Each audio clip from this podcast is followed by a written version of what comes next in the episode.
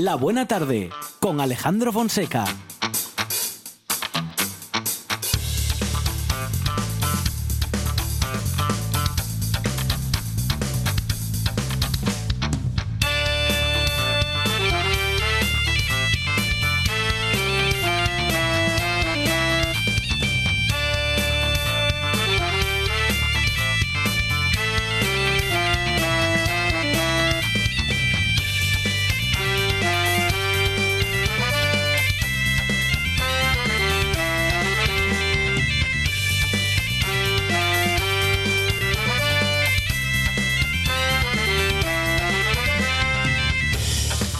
Buenas tardes. Son las 4 y 8 minutos de la tarde y esta es la radio del Principado de Asturias.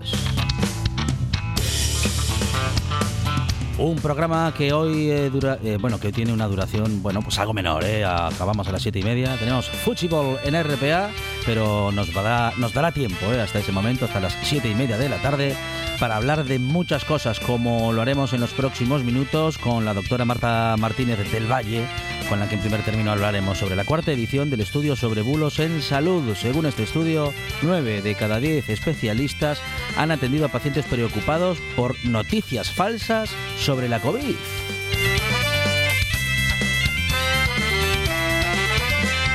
Y justamente este y otros asuntos, el de las noticias falsas sobre salud y otras cuestiones de actualidad, serán las que comentaremos y sobre todo comentarán ella y él en el tándem que proponemos para hoy, Julia Navas y Ángel Miguel, una escritora y un artista músico que además también es profesor, estarán eh, con nosotros dándole vueltas a las cosas y pensando en voz alta.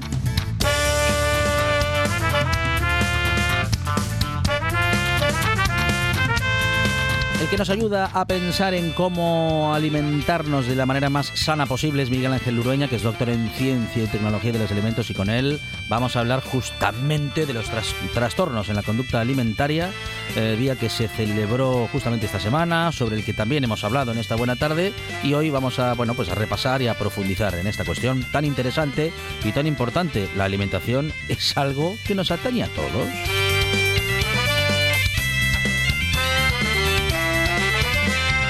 Jefe Rodríguez, el chef eh, profesional, ese chef del que usted me habla, estará con nosotros y hoy viene con una propuesta, mm, bueno, mm, que para merendar no sé yo, pero que es la propuesta de CF eh, para esta buena tarde. Hoy preparamos callos.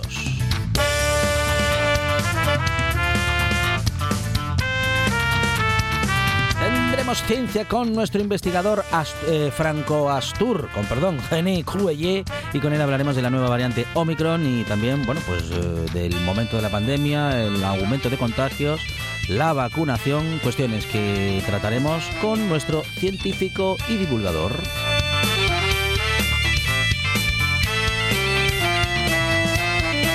Que quiere seguir divulgando la vida de Loquillo es Verónica García Peña, que crea un nuevo universo musical en el que hablará, claro, de Loquillo. El universo de los cómics llega con Manolo González y el de la literatura con Miguel Gallardo de la Yocura Librería Café en Mieres. En el Mulleres en la historia tendremos a Vicenta Márquez de La Plata hablando de la vida de una mujer que es una auténtica novela muy emocionante y muy interesante. Y hasta ahí llegaremos porque hoy terminamos, como digo, a las 7 y media. Tenemos fútbol en RPA y tenemos en la producción a Sandra González y Lucía Fernández. Cosas inexplicables de Radio Monchi Álvarez. En la puesta en el aire, Juan Saiz Pendal. Presentación, servidor Alejandro Fonseca, que estará contigo hasta las siete y media hoy. Esto es la buena tarde. Y hasta las siete y media. No para.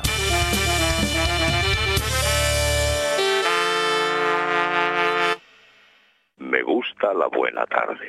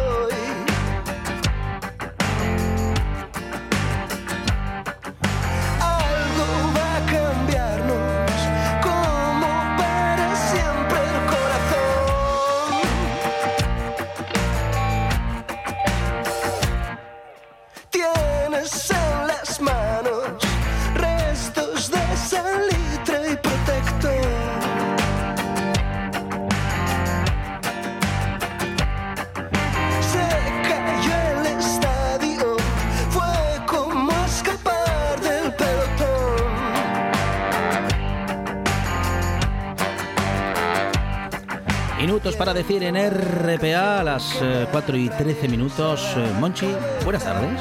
País Astur, familia de la Buena Tarde, Universo Mundo, aquí estoy en carne mortal. Monchi Álvarez, que si no va a parecer que es un artista y que tiene solamente nombre de pila, en este caso apodo, pero es Monchi Álvarez que también está bien acompañado por Lucía Fernández. Lucía, ¿qué tal? Buenas tardes. Hola, muy buenas tardes. Aquí estamos en esta buena tarde, en una nueva buena tarde que comenzamos con Alberto y García. Monchi. Qué grupazo. ¿eh? es que Talentazo desde el País Astur para el mundo. Qué grandes. Bueno, muy bien, ahí estamos. Estoy mirando restaurantes para diciembre. Ajá, ¿cómo? Para diciembre. Para, di- qué para sentido diciembre, a ver, a ver si hacemos un encuentro Sí. fuera de la radio. ¿Ah, y sí? sí, estoy Bueno, mirando restaurantes. sí. Y podemos escaparnos, como tantos otros asturianos, a Madrid, Ajá. a la capital. Ah, cómo no. Y allí Sí. está David Muñoz. Sí, sí. Del diverso Sí. que sube el precio del menú. Ah, no me digas. Sí. Oh. ¿Pero qué es que ahora le va a poner pepinillos con vinagre? Eh, no, vinagre con pepinillos le va a poner. De 250 euros que costaba el menú a 365. Pero bueno, Ajá. pero vamos a ver. El pero- restaurante o sea, más caro de España. Y dice David, Le metió un buen David con Z, aumento. David, David Ah, con David. Z David. y con y con B, pone B. Porque él, él lo vale. Dice que quiere mejorar las condiciones laborales de su personal. Lo dice, lo dice ahora. Que las podía haber mejorado hace un tiempo, ¿no? Ah, ya, vale, ya vale, puestos. vale, vale, vale. Y a mí esta noticia me pone de buen humor. ¿por A qué? ver. Sorprende. Porque voy a ahorrar. Son 365 euros que no voy a gastar. Entonces me pone de buen humor. No sé, yo es que me quedo con, con lo que tenemos por aquí. Mm. Con, con restaurantes como por ejemplo eh, Azabache, de nuestro Ah, querido el Cefe Rodríguez. Cefe. Que se viene luego por aquí a traernos, como todos los miércoles, la merienda. Entonces, Sí. mm, eh, hemos eh, preguntado a ¿Cómo raíz no? de esto, a ¿Con- raíz de con este qué va acontecimiento. a amenazar Lucía Sí. Fernández esta tarde. a raíz de este acontecimiento. Lo está de todos los justificando demasiado, metemos lo peor. Sí, sí, sí. Metemos lo peor, a ver. Meriendas, ¿de acuerdo? Ah, no, bueno, Solo está bien. puedes merendar una cosa durante el resto de tu vida. ¿Con qué Fonseca, te quedas? Esto suena a castigo divino. Sí, no, porque es que cualquier me co- creo Dios últimamente. Cualquier cosa que uno tenga que hacer todos los días, digamos, además sabiendo que no hay alternativa, que es esa merienda y ninguna otra. Cualquier cosa la va a acabar uno odiando. No, pero hay Eh, cosas escuche, que no. escuche Ajá. las alternativas de Lucía Fernández. A ver. A ver, es que Sí. Está la manzana la Claro, manzana, el es chocolate con churros Sí. y, por favor, Monchi. y el bocadillo de jamón york. No, no, no. no. Bocadillo de jamón No, york. no, sin Pero que tenemos así- siete años. sí, así sin nada, así con. Es que me dejáis a mí aquí a los mandos ¿Pero del teclado y. No, no, claro, un bocadillo de jamón york no puede ser. Mortadela con queso Eso no es mere- Ah, de la Popeye. Ahí a la, sí. la barata aquella. una. Sí, es igual, la mortadela. A mí la mortadela me gusta. No, la Pero me gusta la italiana, la siciliana. La mortadela no puede ser eh, fina nunca porque, eh, bueno, es un embutido de aquella manera, ¿no? Pero está riquísimo, está riquísimo. A mí me gusta mucho Sí, sí, la sí. Pero uno. A ver, una lo- Lo, merienda- que usted dice, una merienda toda la vida, Sí. al final Sí, no. le, le coges manía. Yo Siempre lo no. mismo. Yo creo que no. Por ejemplo, Javi Solís nos dice que él eh, comería toda la vida Bote. un, para merendar eh, un bocadillo de pan con chocolate. Pan con chocolate. Yo a eso me uno, es la mejor merienda No. que hay. El regreso a la infancia. Ya sé, Es lo mejor. ya sé, ya sé. Tengo uno que si Que no tiene que ser ese Ah. para siempre. Tres opciones voy a, voy a No, entonces no, no, es una. no. Fonseca. Voy a No dar es el bueno, juego, no voy a dar tres y luego el- eh, a ver si elijo uno. Vale. Churros. churros. A poder ser rellenos de dulce de leche. Puf. Frisuelos. Por supuesto. Con dulce de de leche. Y pan tostado, pero Con dulce de reci- leche. recién tostado, Sí. calentín, Sí. tibio, con mantequilla que se derrite y dulce de leche Ostras. Para aliviar todo- el luto. Y no- de Pero todo con, con ¿Y dulce no, de leche. sería, y no sería más rápido dulce Ey. de leche a cucharadas. Pero usted qué Me, pide. can- me cansaría antes. ¿Usted, usted qué pide? ¿Una fabada y, y dulce de leche? No, no, no, no, no, no. Es Solo increíble. No, a mí lo de la tostada me gusta. Pero tostada, yo eso- tostada con tomate como Sí. si fuese para Ah, desayunar. Mm. Con tomate, aceite de oliva Pero eres y, ja- catalán y ahora. jamonín. Eres catalán ahora. Escolti. Sí, es cierto, porque la- el, pantomac, el pantomaca, eh, que digamos que mm, se hizo costumbre y prácticamente tradición en Andalucía. Muchos creen que es de Andalucía tradicionalmente y es catalán. Llegó a Andalucía pues justamente pues porque ah, por ese cruce mm, eh, cultural, Por- laboral, por los andaluces que fueron a trabajar Eso es. a Cataluña. Sí, ah, me señor. faltó el toque del ajo en el pan. Ah, sí, sí, sí. Hay que pasar el ajo por el Un diente pan. de ajo ahí raspadín y luego encima, lo- bueno, le puede poner hasta dulce de leche. Yo voy a ser más básica y más simple. Un bocadillo de queso. Me vale. ¿De queso? ¿De cualquier de queso? queso, de cualquier Pero queso. todos los días. Todos los días, Así, un bocata sin de nada. queso. Pero un bocata no con Pero pan bimbo. ¿eh? ketchup, sin con nada. pan bimbo no, con pan, con pan bueno. Sí. Con plan, o sea, con pan de molde no. Sí. No, con con- pan, pan. Nos Con está pan- llamando pan el, de el- el panadería. comercial de Bimbo que quería anunciarse Sí, y que, que, que igual que esta no. semana no.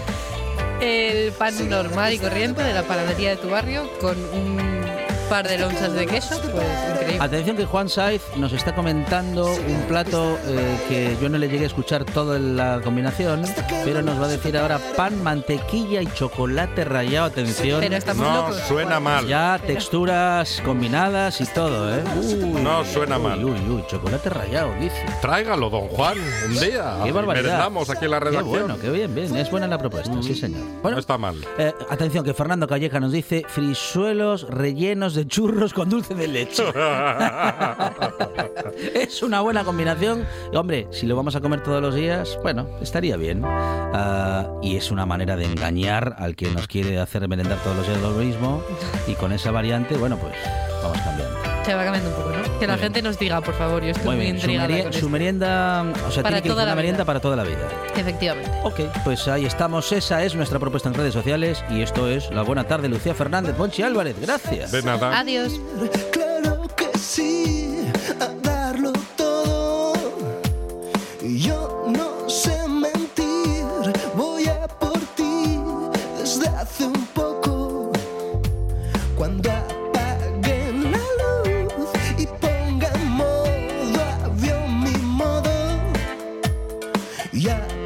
aparezcas tú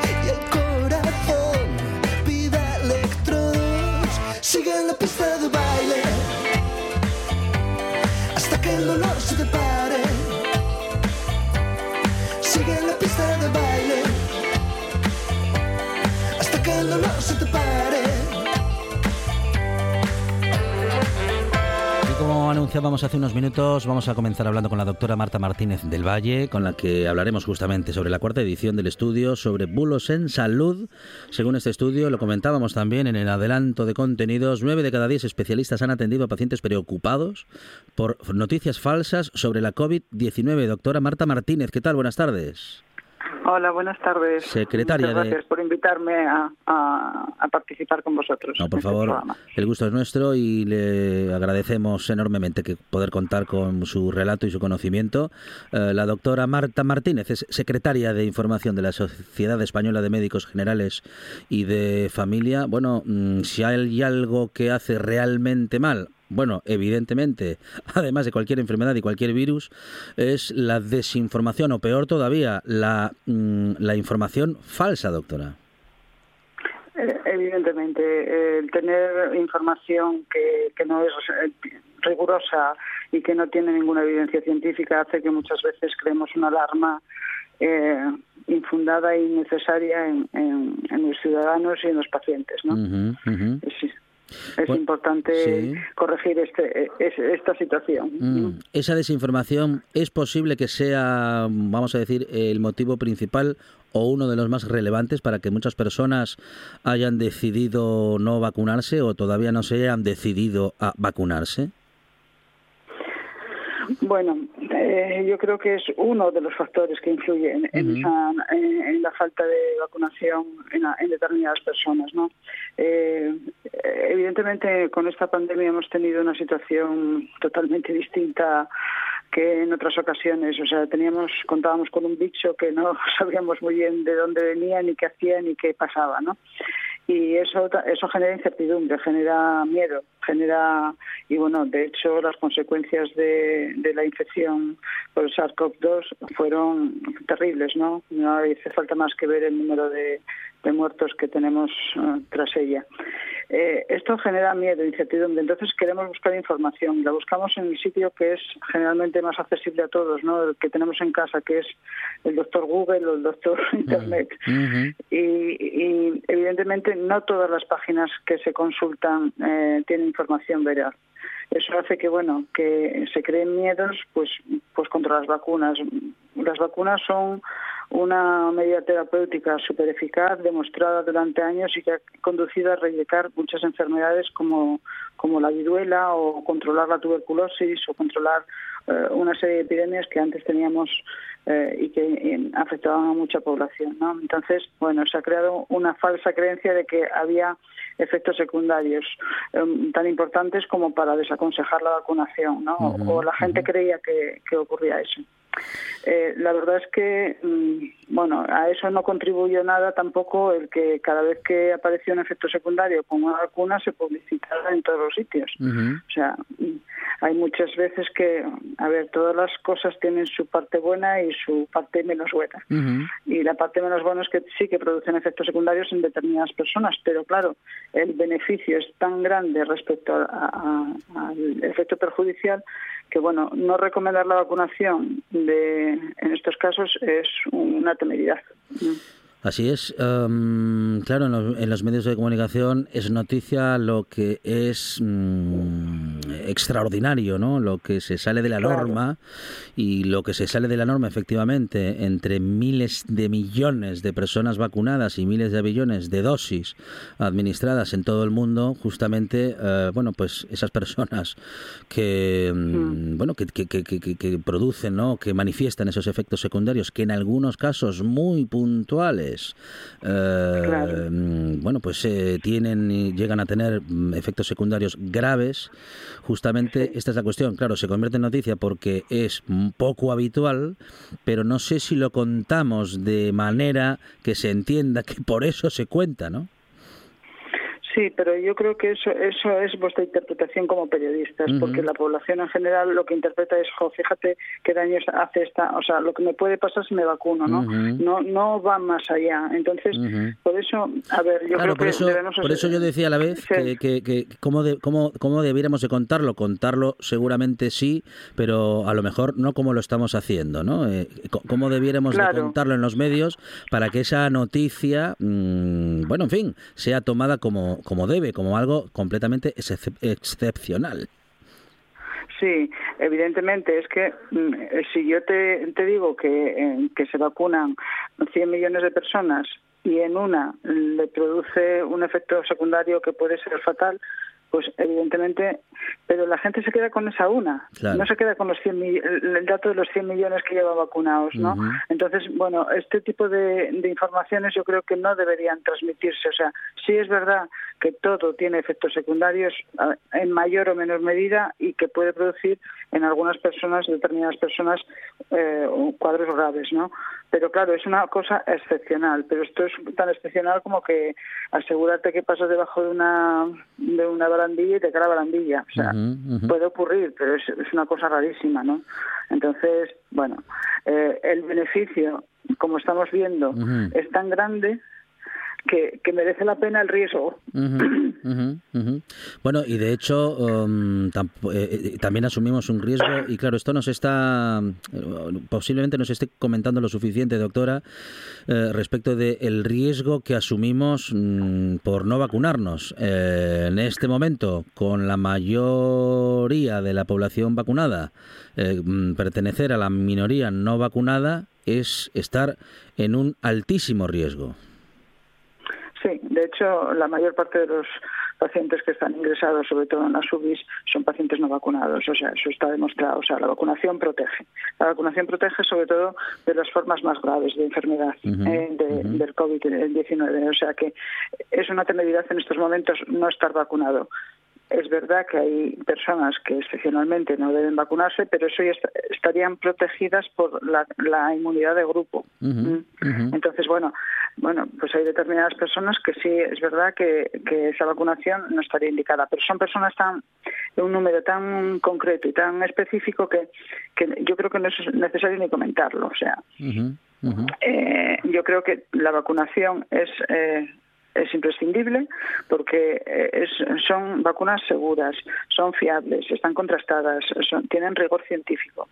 O sea que no, no hay nada que hace, haga que, que no debe decirnos o, o indicarnos que no tenemos que vacunarnos. Al contrario, teníamos que estar pidiendo a gritos que nos vacunaran ya. Claro.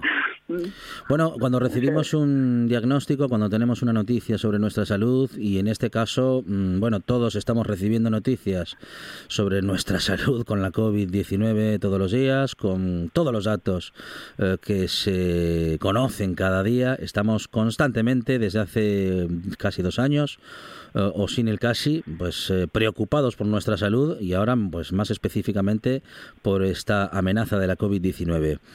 ¿Dónde debemos acudir? Ya sea en caso de diagnóstico mm, específico o pues eh, ante dudas sobre la COVID-19, sobre la gravedad del momento, sobre las previsiones, en fin. Eh, ¿a, a- a qué páginas debemos acudir? Porque claro, como, como le pregunta a qué páginas no debemos acudir, mm, bueno, No, se- no sería, interminable, ¿no? Sí, no, a a ver, siempre que, que consultemos cualquier página en, en- o cualquier o buscamos información en, en la web o en, Google o en cualquier eh, navegador, siempre tenemos que buscar páginas que sean fiables, que sean seguras, ¿no? Eh, y, ¿Y cómo sé yo eso? Pues bueno, a ver, eh, la mayor parte de las de las páginas seguras tienen un responsable de página, ¿no? O sea, puede ser una sociedad científica, una organización, una institución, un, un organismo nacional, mundial o, o de cualquier otro tipo, ¿no? O sea, es- son fácilmente identificables. Por ejemplo, tenemos las páginas del Ministerio, la página de la OMS, la las páginas de los colegios médicos, las páginas de las sociedades científicas. En todas las sociedades científicas hay recomendaciones para los ciudadanos. Es simplemente buscar el apartado ciudadano o, o población general, o como especifica en su, y, y pinchar ahí. Ahí va a haber información para la población en general. Eh, información que nos puede resultar útil y además eh, suele estar redactada con un lenguaje sencillo e incluso tipo infografías que nos permiten eh, coger los, los datos importantes. ¿no? Eh, el Ministerio de Sanidad tiene una página específica para, para los ciudadanos donde se, ah, se ponen vídeos de cómo lavarse las manos, donde se ponen infografías de cómo eh, hay que colocarse o, o retirar y qué recomendaciones tenemos que tener en cuanto a la infección. O sea que hay páginas, hay muchas páginas que se pueden consultar. Lo que no está indicado es buscar páginas donde no figura ni quién las escribe, ni qué, en qué se basa su- esta información, no tienen bibliografía, eh, mezclan contenidos publicitarios con contenidos eh, eh, científicos, o sea, páginas de esas debemos desconfiar. Pero ya le digo, hay mm, muchísimas entidades que, que tienen mm, información rigurosa. eh, sobre todo, ya le digo, en las sociedades científicas todos tenemos un apartado de, de consulta de, para el ciudadano. mirarlo eh, muy bien lo que leemos y sobre todo desde dónde lo estamos haciendo es eh, bueno pues es el consejo que siempre damos en esta buena tarde y que hoy nos ha recordado la doctora Marta Martínez del Valle secretaria de información de la Sociedad Española de Médicos Generales y de Familia doctora muchísimas gracias un saludo desde la buena A tarde vosotros y vacunaros. claro Venga. gracias Chao, chao. Un programa de viajes, turismo, aventura e historia lleno de contenidos didácticos con los que aprender y divertirse. Un escaparate turístico donde se incluyen información sobre casas rurales, hoteles, gastronomía, turismo de aventura, senderismo, Voy a festivales. volver a salir y quiero que me aplaudáis como si fuera yo que sé. Un buen día para viajar. Un programa de apoyo al sector turístico de Asturias.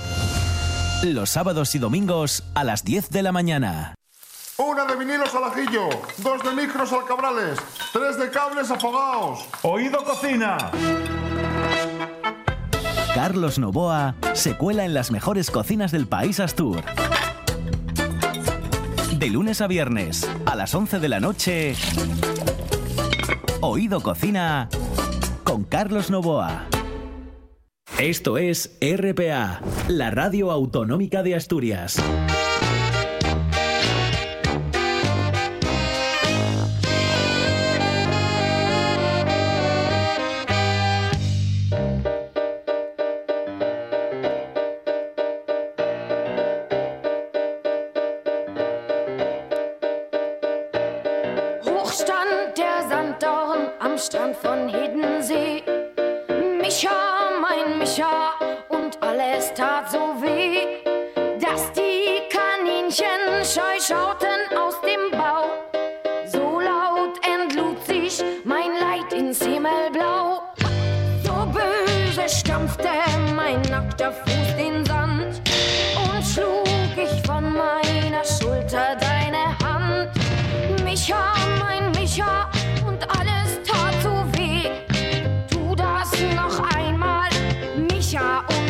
Esta canción hoy en alemán porque la eh, ya ex canciller Angela Merkel ha seleccionado esta canción justamente. Dicen que de punk rock, de momento no nos queda muy claro ese género, pero bueno, eso dicen, eh, para su ceremonia de despedida como canciller. Sus antecesores eligieron canciones clásicas de Frank Sinatra o de Ludwig van Beethoven.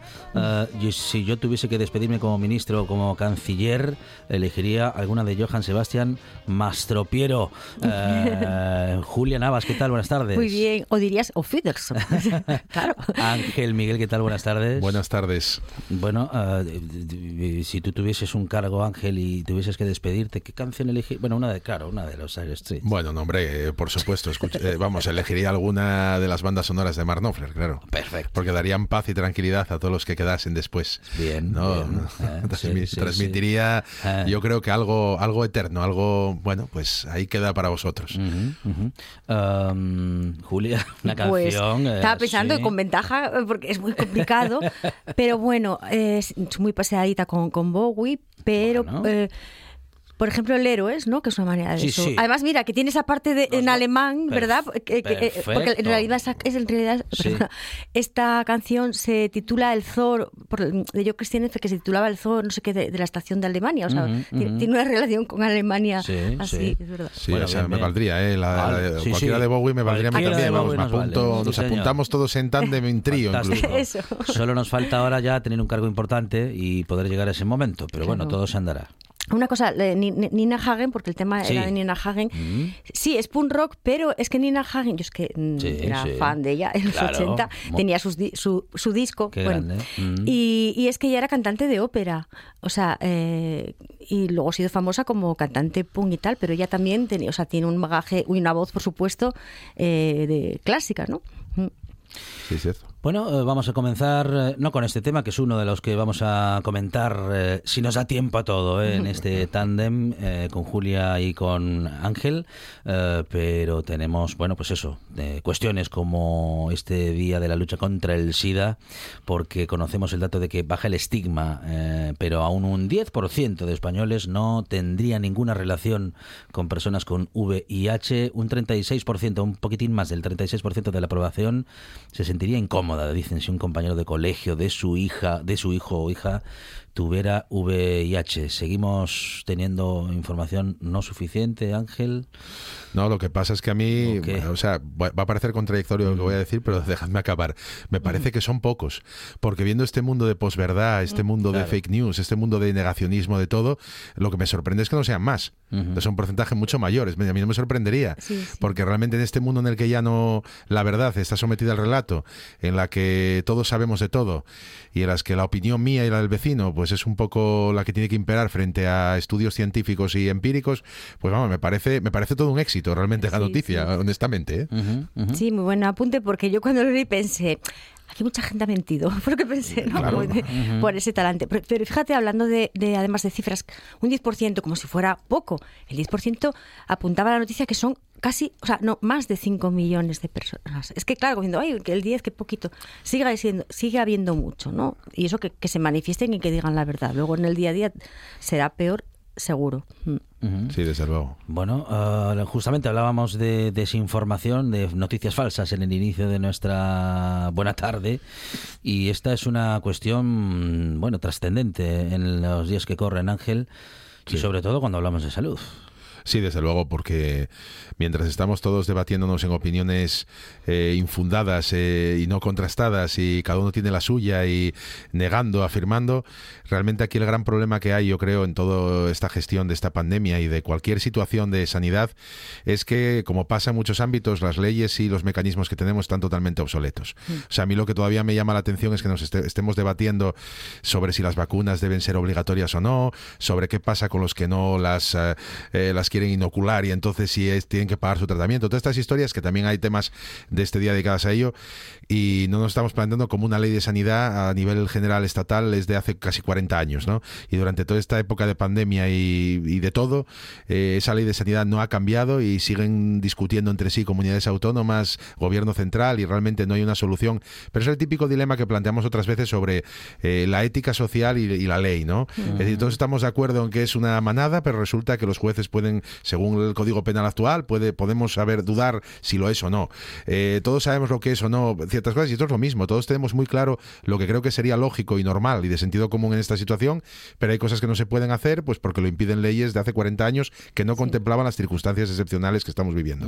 Sí, sí, las leyes suelen ser anacrónicas eh, respecto a la sociedad, siempre avanza mucho más rápido, ¿no? Entonces, claro, cuando luego se consigue eso, eh, siempre hay cosas que siguen avanzando y siempre estamos así, ¿no? Pero sobre todo lo que dice Ángel, el sentido común, o sea, es algo mm, primordial para todo esto, ¿no? Para el beneficio de, pues, de la comunidad, de, a nivel de salud, pues, por supuesto. Conocíamos en estos días las últimas declaraciones en entrevista a José Pepe Sacristán, eh, el actor que recibía el Premio Nacional de Teatro.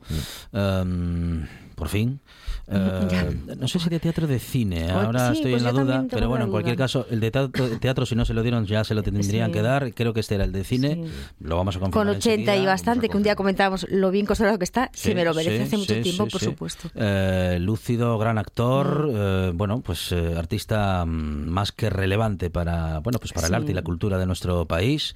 Eh, y ha dicho, ha dicho que todos debemos asumir una responsabilidad y asegura Mm. sobre los negacionistas Yo creo que que son antivacunas, que no entiende Mm. que, bueno, que dijo di- en sus palabras que estos necios Mm. nieguen que se está muriendo gente mientras otros se dejan el pellejo. Sí, a ver, eh, puede ser polémico, pero ¿sabes qué pasa? Que las cosas son depende de quién las diga, ¿no? Entonces, Mm, y eso hasta la palabra necio me encanta, porque es como eso, muy teatral y es una palabra...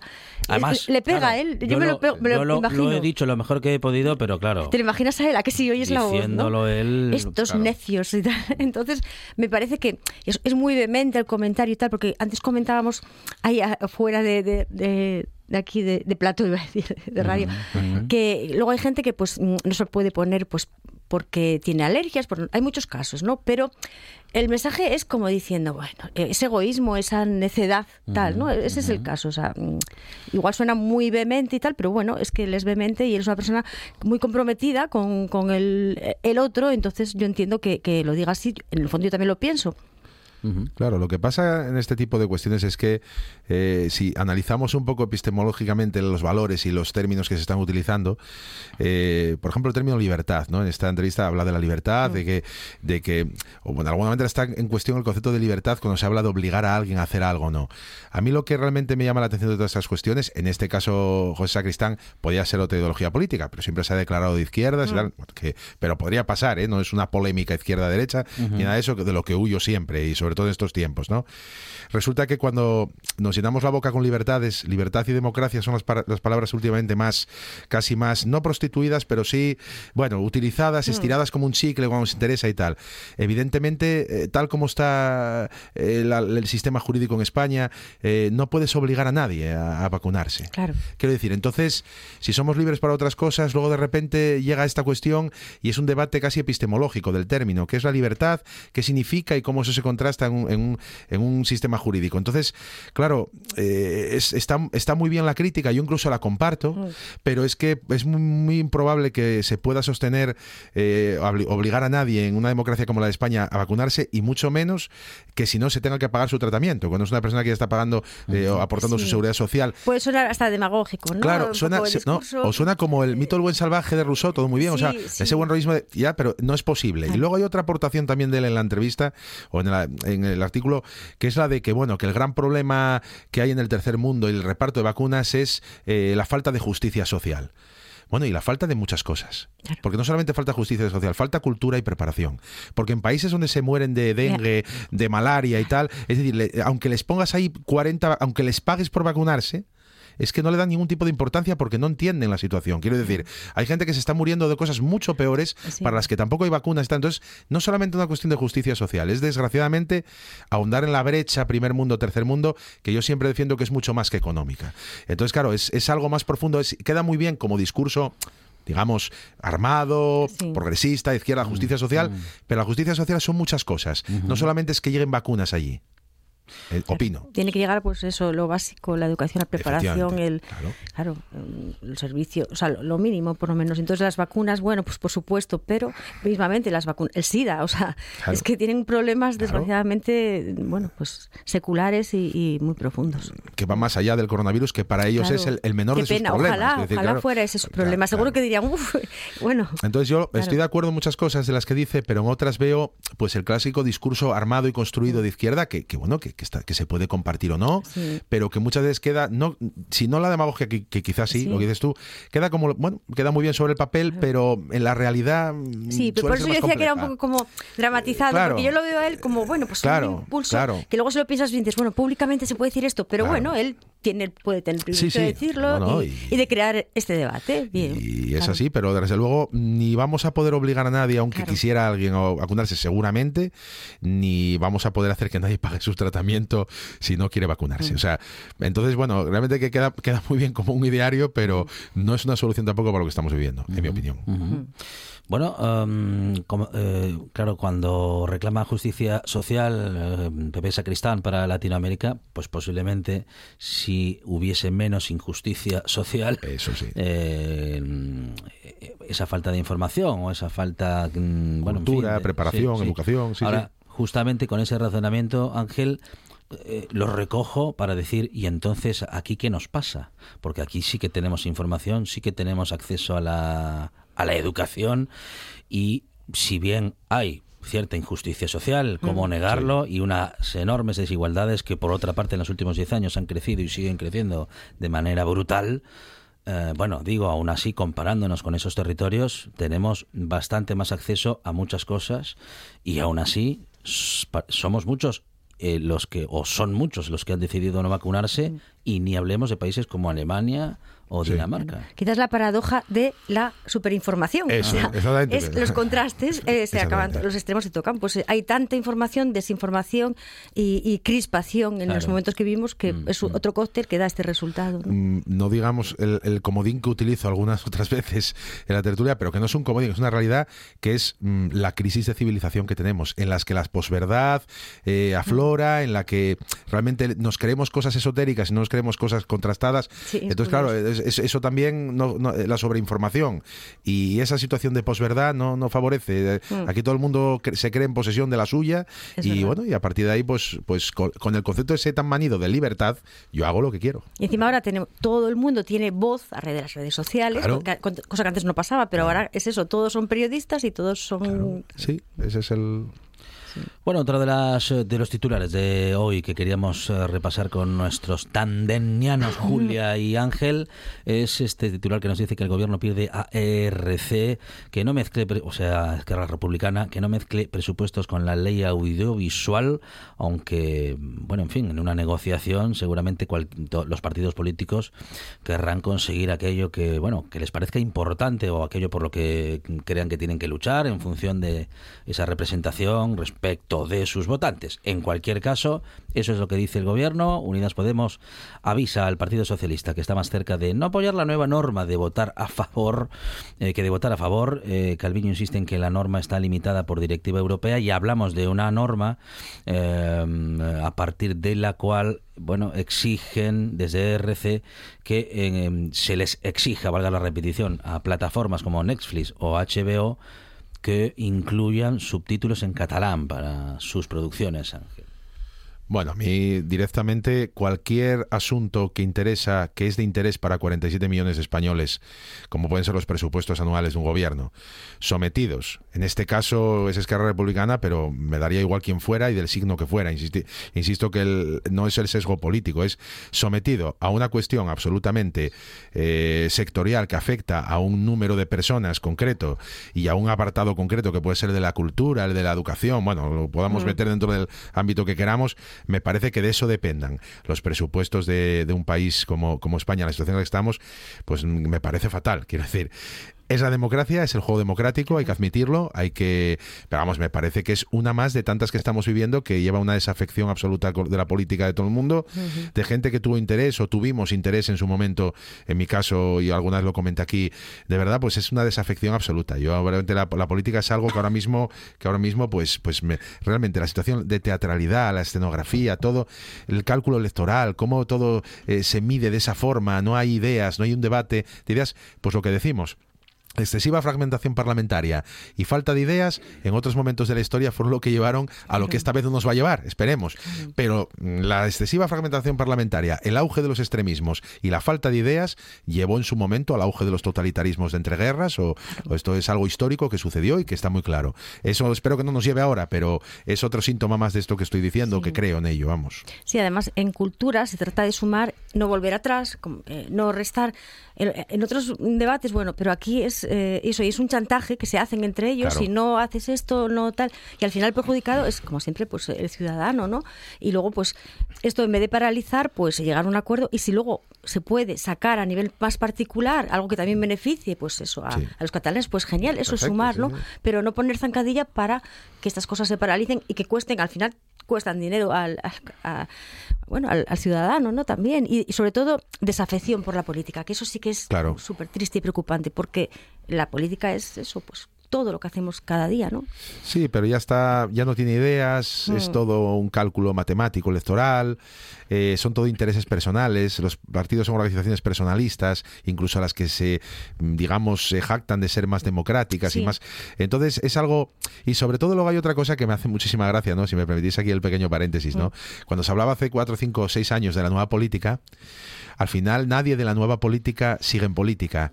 Porque yo os llevo diciendo muchas veces en el centro donde doy clase que estas generaciones que vienen cada vez quieren más lo inmediato, quieren lo Sí, efímero. Si no se consigue, es decir, la canción de tres minutos, ya no queremos el disco. El, el- el libro resumido, la versión reducida de la Celestina, porque ya no podemos leer la Celestina original. Pues esto es lo mismo. Estos señores llegaron, dijeron, como no llegamos al poder de la manera que queríamos y tal, fuera. Quiero decir, Solo quieren efectivismo, o sea, Nada más. efectismo. Claro, y, eso esa fue, esa fue la, la gran decepción de la nueva política, tanto para unos como para otros. Muchos creímos en parte de esa nueva política y volvimos otra vez a la de siempre. No, peor que la de siempre. Ya quisiéramos tener ahora mismo a gente como Felipe González o como incluso José María Aznar y por poner ejemplos totalmente extremos. Ya querríamos a un Julián Guita, ya querríamos a gente así, a un Adolfo Suárez, ya quisiéramos esa gente que eran eh, hombres de Estado, que era gente... Estadistas, sí, total. Exactamente, que era gente o líderes mundiales que fuesen referencia. Y con una visión más global y de futuro, eh, Que- también y también de pasado, o sea, y ahora es lo que dices tú, es co- consumo, es un, es un mm, más consumo que, que, que política. Y luego, aunque nos salgamos un poquito del tema, una última cosa que me tenía ganas de comentaros, ya que, ya que estamos aquí, ¿no?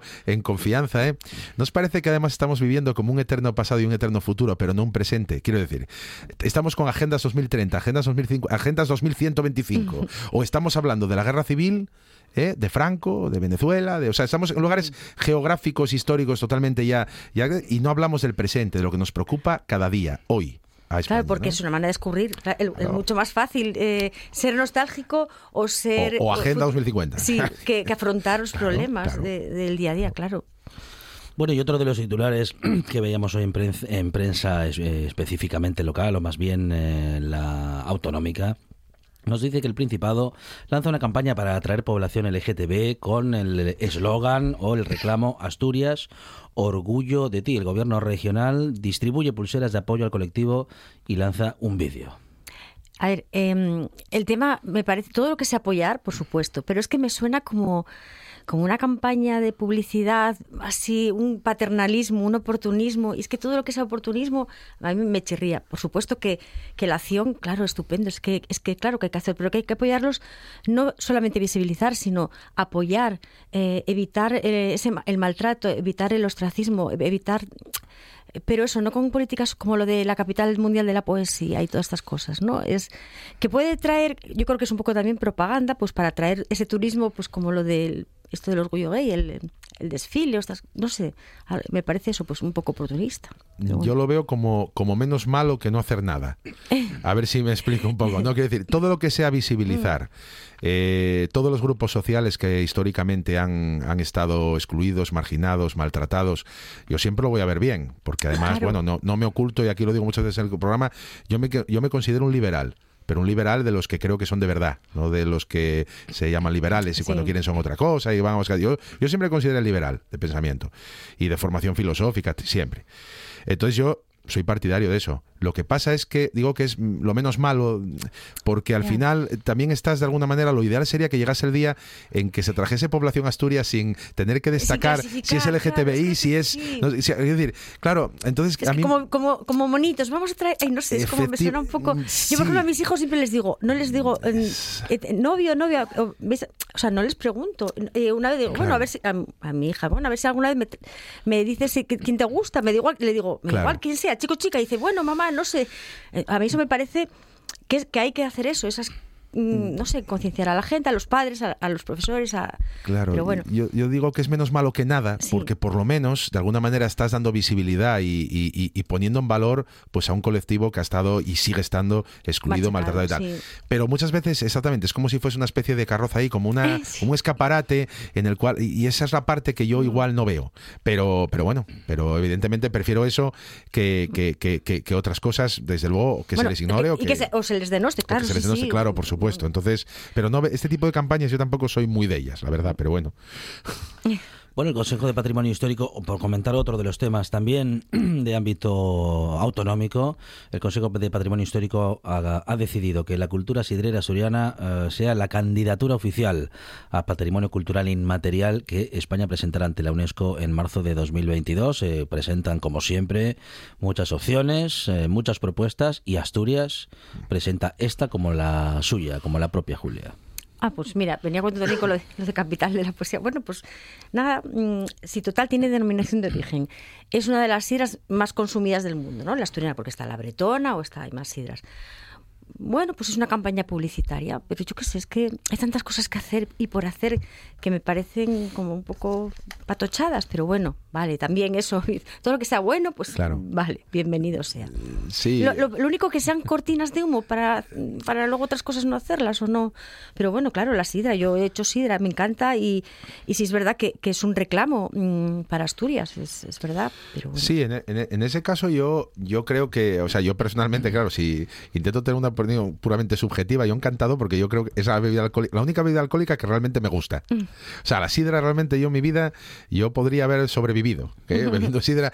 Cualquier otra bebida alcohólica, bueno, es como una bebida social, pero la sidra realmente a mí me encanta. Y, y yo creo que, que es un símbolo realmente eh, nuestro, eh, eh, realmente de raíz, además de, al- de algo que proviene de una actividad económica primaria, de, o sea, que Mm. Sí. no, no, no, no es, no es solamente, que no sería poco, tema folclórico, artístico. no, no, que promueve mucho ahí detrás, y- claro. Claro, y hay un turismo detrás. Entonces lo de siempre, yo creo que vale más, eh, volvemos a lo de antes, vale más hacer eso que nada, ¿no? Claro. Yo creo que por lo menos que Asturias esté valorada en su justa medida, pues, pues, pues, por lo menos por, por algo que sea singular. Me gustaría que fuese por otras cosas que Claro. igual son más profundas y más importantes, pero, pero bueno, yo, yo, yo esto, a lo mejor es que aquí peco de subjetivismo porque a mí me encanta la sidra. Ya, entonces no, mira, no puedo nosotros- juzgar con, Yo, con yo la llegué a hacer, mallada además, Sí. en plan, sí, sí.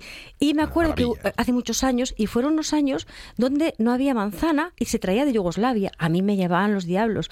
Eh, y ahora, afortunadamente, gracias a, ese cuidado que hay, es muy buena, porque la verdad es que está muy bien, y, y la manzana, eso, está que, eh, pues los manzanos están otra vez más cuidados, se- se- hay una producción mayor, eso es lo que realmente importa, ¿no? Mm, Que, que mueva al sector agricultor, minifundista, pero por lo menos, bueno, pues Si es bueno para eso, entonces eh, Claro. apoyamos la candidatura desde aquí.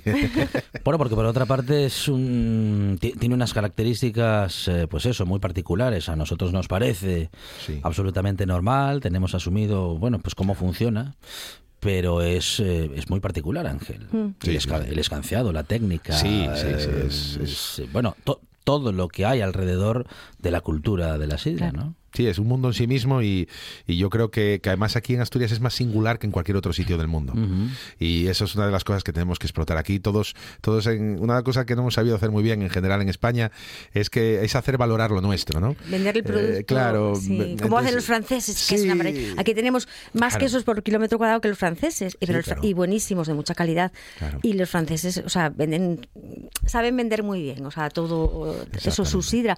Que luego también está, es verdad, la del País Vasco. Me fui a Bretaña, pero no hace falta, porque también en el País Vasco tienen sidra. Pero es eso, la de Asturias es, in- o sea, impepinable, que es la más famosa y, Exactamente. y no la del gaitero, precisamente. No, no, no.